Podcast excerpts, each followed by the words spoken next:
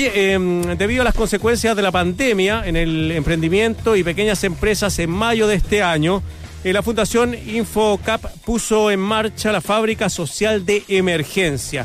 Esto reúne a personas en situación vulnerable que desde sus hogares confeccionan mascarillas con material textil de descarte y luego las venden a empresas y particulares. El proyecto se realiza en conjunto con eh, Modulab, una empresa de reciclaje creativo y desde junio cuenta con su propio canal de venta. ¿Cuál es? Tienda Fábricas eh, Social.cl. Tienda Social.cl. Bueno, vamos a conversar ahora con Javier Rojas, el gerente general del Instituto de Formación de Capacitación Popular Infocap. Javier, ¿cómo te va? Bienvenido. Hola Marcelo, buenas tardes a todos, gracias por la invitación, saludo a todo el público de Radio Sach y de nuevo, gracias por la invitación. Muy contento de estar acá y contarles más. Sí, oye, qué, gran iniciativa esta y sobre todo hablando de dos cosas. ¿ah? Uno, eh, de, bueno, personas que finalmente estaban eh, desempleadas y que se les puede dar una mano. Y lo otro es la reutilización de, materiales que son completamente eh, renovables y también son reutilización de material que muchas veces va al descarte o va a la basura y, y ustedes lo están transformando también en mascarillas. Así es, partimos, partimos con la confección de mascarillas, Marcelo, eh, en esta fábrica social para la emergencia, justamente porque las personas eh, requerían soluciones concretas y la fábrica social para la emergencia nos permitió entregarle ingresos de emergencia eh, fabricando estos productos en alianza con pymes de diseño que también de alguna manera requerían reactivarse, favoreciendo justamente la economía circular, como tú bien indicas. Todo lo que eh, estamos produciendo en la fábrica social, porque partimos con mascarilla, pero ahora ya estamos vendiendo productos de madera, eh, como por ejemplo estas tablas para hacer eh, balanceo, que se llaman balance board, para hacer actividad física en la casa, o unas bandejas de madera para poder trabajar desde la casa de manera más cómoda todo con mermas de textiles, de madera, de metales en los productos nuevos que se vengan para favorecer eh, justamente una economía que beneficie los impactos medioambientales y también haga parte de estos desafíos a toda la sociedad, digamos, no solamente una parte, los, desafíos medioambientales están un poquito eh, enquistados en una parte de la sociedad y no podemos pensar en un desarrollo sostenible si es que solamente una parte de la sociedad se hace cargo, tenemos que incluir a todas las personas y una pista para lograr eso es que lo hagamos a través del trabajo. Oye, qué increíble el tema del descarte, ¿ah? Cómo se bota tanto, tanto, tantas cosas a la basura que sirven. Uno, uno mismo en la casa de repente va a botar una botella, por lo menos lo hago yo, y miro y digo, oye, esta me sirve de macetero. Entonces, el tema del, del descarte, eh, ¿Cómo ha sido esa, esa relación con estas empresas que votaban esto antes y ahora lo está reutilizando las personas? ¿Lo donan? ¿Se los venden? cómo funciona eso? Ha sido una, una relación súper virtuosa porque efectivamente lo que nosotros estamos haciendo acá es darle una segunda vida a materiales, insumos, materias primas que de otra manera hubieran terminado en un relleno sanitario. Entonces, por lo general es un trabajo colaborativo. Yo creo que esa, esa es lo mejor eh, concepto que define la relación que estamos haciendo con estas empresas, entendiendo que un desafío como el que estamos viviendo hoy día, Marcelo, no lo podemos enfrentar solos, requerimos mm. el apoyo eh, de muchos, que bueno, como están ahí proyectando en la página web, tiendafabricasocial.cl. Sí, están muy bonitas las eh, cosas. Y, requerimos la colaboración de muchos. Tenemos que pensar hoy día en el contexto de lo que está pasando, en que la colaboración deje de ser una palabra bonita, sino que pasar a acciones concretas. Nosotros estamos desarrollando estas relaciones de colaboración con pymes expertas en los productos que, que, estamos ofreciendo, donde damos la posibilidad de trabajo a personas que lo requieren urgentemente, con estas empresas que tienen procesos grandes eh, de manufactura textil o de manufactura maderera y que tienen estas mermas, ¿cierto? Para darles un sentido a, a lo que está viviendo la sociedad hoy día. Entonces, las relaciones de colaboración y nosotros les estamos pidiendo a estas empresas, y aprovecho de hacer un llamado acá a otras empresas que tengan eh, mermas o, material que sobre de sus procesos, a que podamos colaborar juntos en una reactivación sostenible de la economía. Ahí si, si me das permiso, Marcelo, quisiera ahondar un poquito en eso, de la reactivación sostenible, que se, se ha hablado mucho en este último tiempo, de que es urgente reactivar la economía y tenemos que velar por impulsar eh, no cualquier tipo de trabajo, sino que aquellos que, que benefician de alguna manera eh, al mismo tiempo o hagan un aporte a los desafíos medioambientales que tenemos. Pero corremos el riesgo ahí de, considerar, Marcelo, la reactivación sostenible solamente como eso, como una que, por ejemplo, impulse trabajos que tengan que ver con la economía circular, eh, la energía renovable, la eficiencia energética. Y se nos, el riesgo es que se nos pierda una, una dimensión muy importante de lo que es realmente, profundamente, una reactivación sostenible. Por ejemplo, es importante que pensemos, ¿es posible una reactivación sostenible si hasta el día de hoy todavía en Chile hay 5 millones de personas adultas que no han terminado la educación media? ¿Podemos pensar verdaderamente en una reactivación sostenible eh, si eso, si eso no, no tiene una solución y una, una proyección de solución en el mediano plazo, en el largo plazo? ¿Podemos pensar en una reactivación sostenible si antes del estallido social las estadísticas nos decían que teníamos 600.000 ninis, que son estos jóvenes que dice el concepto que no estudian ni trabajan. Hoy día quizás cuántos sean, después de un estallido social, después de un coronavirus, después de una pandemia, ¿cierto? Que lo único que sabemos es que aumenta y aumenta el desempleo. Podemos pensar en eh, reactivación sostenible si no nos hacemos cargo de la brecha digital, que entre paréntesis siempre existió, siempre estuvo ahí. Lo que pasa es que ahora quedó profundamente en evidencia con eh, este tipo de entrevistas, por ejemplo, que estamos pudiendo hacer, o el teletrabajo, ¿cierto?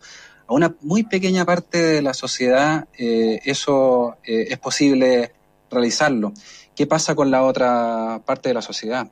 Podemos entonces hablar de reactivación sostenible si es que no la consideramos como una cosa multidimensional de educación, brecha digital, si no tenemos en cuenta los empleos que vienen, el cambio en el mundo del trabajo, quiero decir, la automatización, tener que traspasarle a las personas competencias cada vez más para que se puedan adaptar al cambio, para que se puedan reconvertir laboralmente. Eso, el único mensaje que quiero transmitir acá, Marcelo, de fondo, es que eh, una reactivación, reactivación sostenible tiene que tener en cuenta todas estas dimensiones y llevar a cabo soluciones para aquello solamente es posible a través de una colaboración profunda, profunda entre organizaciones, personas, de la sociedad completa, donde deje de ser esto que decía, la, una palabra bonita la colaboración mm.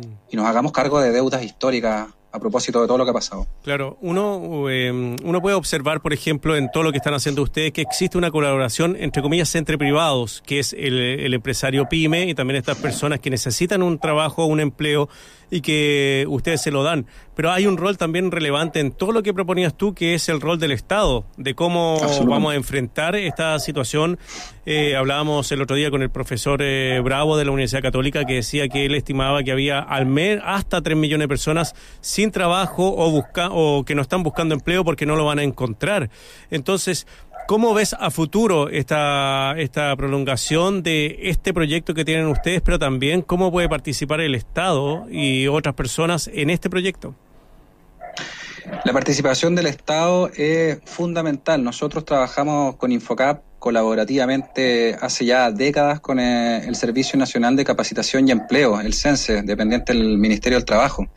Es fundamental que eh, vayamos juntos de la mano poniendo medios para entregar herramientas efectivas de formación y capacitación a las personas, justamente en lo, que hablábamos recién, ¿cierto?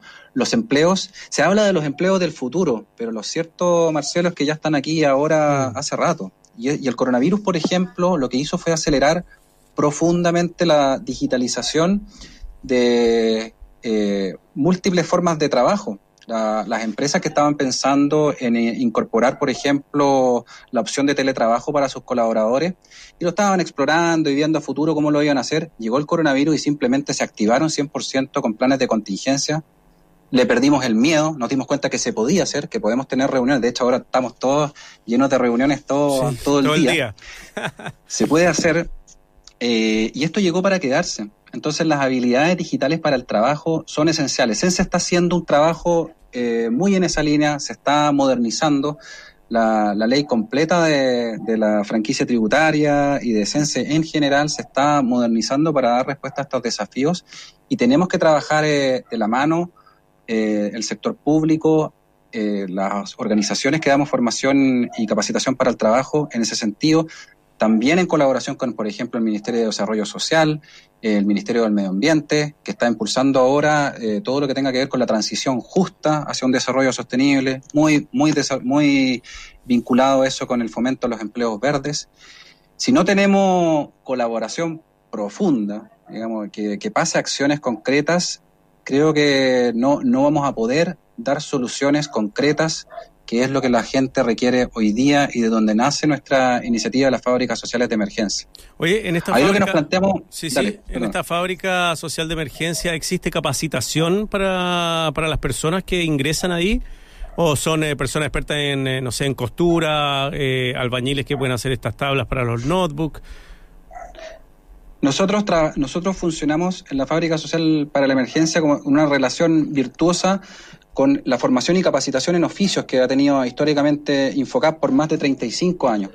La iniciativa de una fábrica social eh, partió enmarcada en poder eh, de alguna manera profesionalizar a nuestros egresados de Infocap que iban, iban eh, con distintas formaciones en el trabajo con textiles, madera, electricidad, metales, etcétera, distintos oficios, poder ir profesionalizándolos a través de una empresa social que tienen la forma de esta fábrica eh, y, de esta, y de esa manera generar eh, ingresos para ellos que ahora tienen esta, este apellido de emergencia.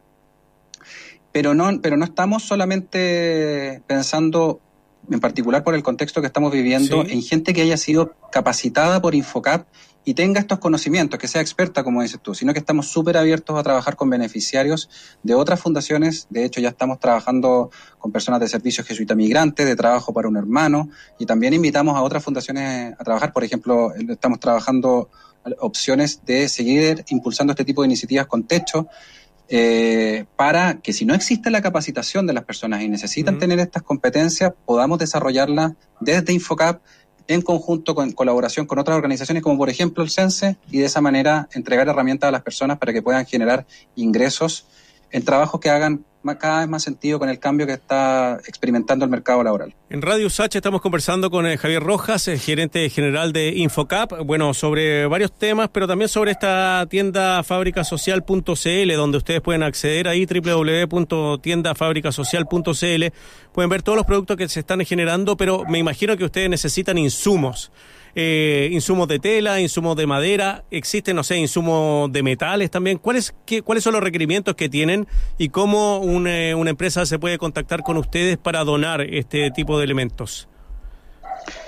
Primero los, los insumos que, y la, o, las materias primas que justamente nosotros transformamos de estas mermas de procesos que tienen eh, empresas que se dedican a la elaboración de productos textiles o de madera o de metales o de otros eh, eh, procesos. Eso hacemos, hacemos un llamado a que nos puedan contactar a través, pueden ingresar a nuestra página web, tiendafabricasocial.cl o escribirnos un correo a empresa.social.infocap.cl para ponernos de acuerdo y ver cómo colaborar en que esto sea posible. Segundo lugar, haciendo un llamado a las empresas a que prefieran nuestros productos o sea que tengan tengan alguna necesidad, por ejemplo, la, de las mascarillas o de otro o de otras compras que podemos conversar con sus proveedores, o sea, con, perdón, con su departamento de de, de gestión de proveedores para que nos consideren eh, como una opción más dentro de otros proveedores, dentro de otras empresas, considerando que al elegir a la fábrica social para la emergencia estamos haciendo posible entregar trabajo, entregar ingresos de emergencia. Yo creo que esas dos, esas dos son las opciones principales, la colaboración a través de mermas y que elijan nuestros productos, así como también a las personas. Em, me parece me parece importante y, imposible no mencionarlo ¿Mm? que esto hace especial sentido por el tiempo que estamos viviendo ahora es un tiempo de emergencia que llama a salir eh, jugando a la cancha con soluciones concretas que den eh, espacio para que las personas puedan de alguna manera eh, recobrar algo de la normalidad que hemos perdido. Estamos ahora en el mes de la solidaridad, Marcelo, en todo agosto. Nosotros estamos como instituciones de la Compañía de Jesús haciendo un llamado a sensibilizarnos con el tema de ver como pares a, todo a toda nuestra sociedad. Tenemos una campaña que, que se llama Anteojos para ver al otro, que básicamente hace alusión a que necesitamos entender la sociedad como una mucho más solidaria que genere encuentros y que genere así colaboración. Entonces, este llamado, especialmente en este mes que de la solidaridad, que hace más sentido que nunca quizás hoy día con las necesidades que estamos viviendo, a colaborar, a, ver al otro como un par eh, que está en una situación de urgencia y en la que podemos hacer acciones concretas para eh, facilitar un poco todo lo que está pasando en sus vidas. Javier Rojas, gerente general de Infocap, conversando con nosotros. Muchas gracias Javier por tu tiempo, que te vaya muy bien. Gracias Marcelo, saludo a todos en la radio, gracias por la invitación, que estén bien.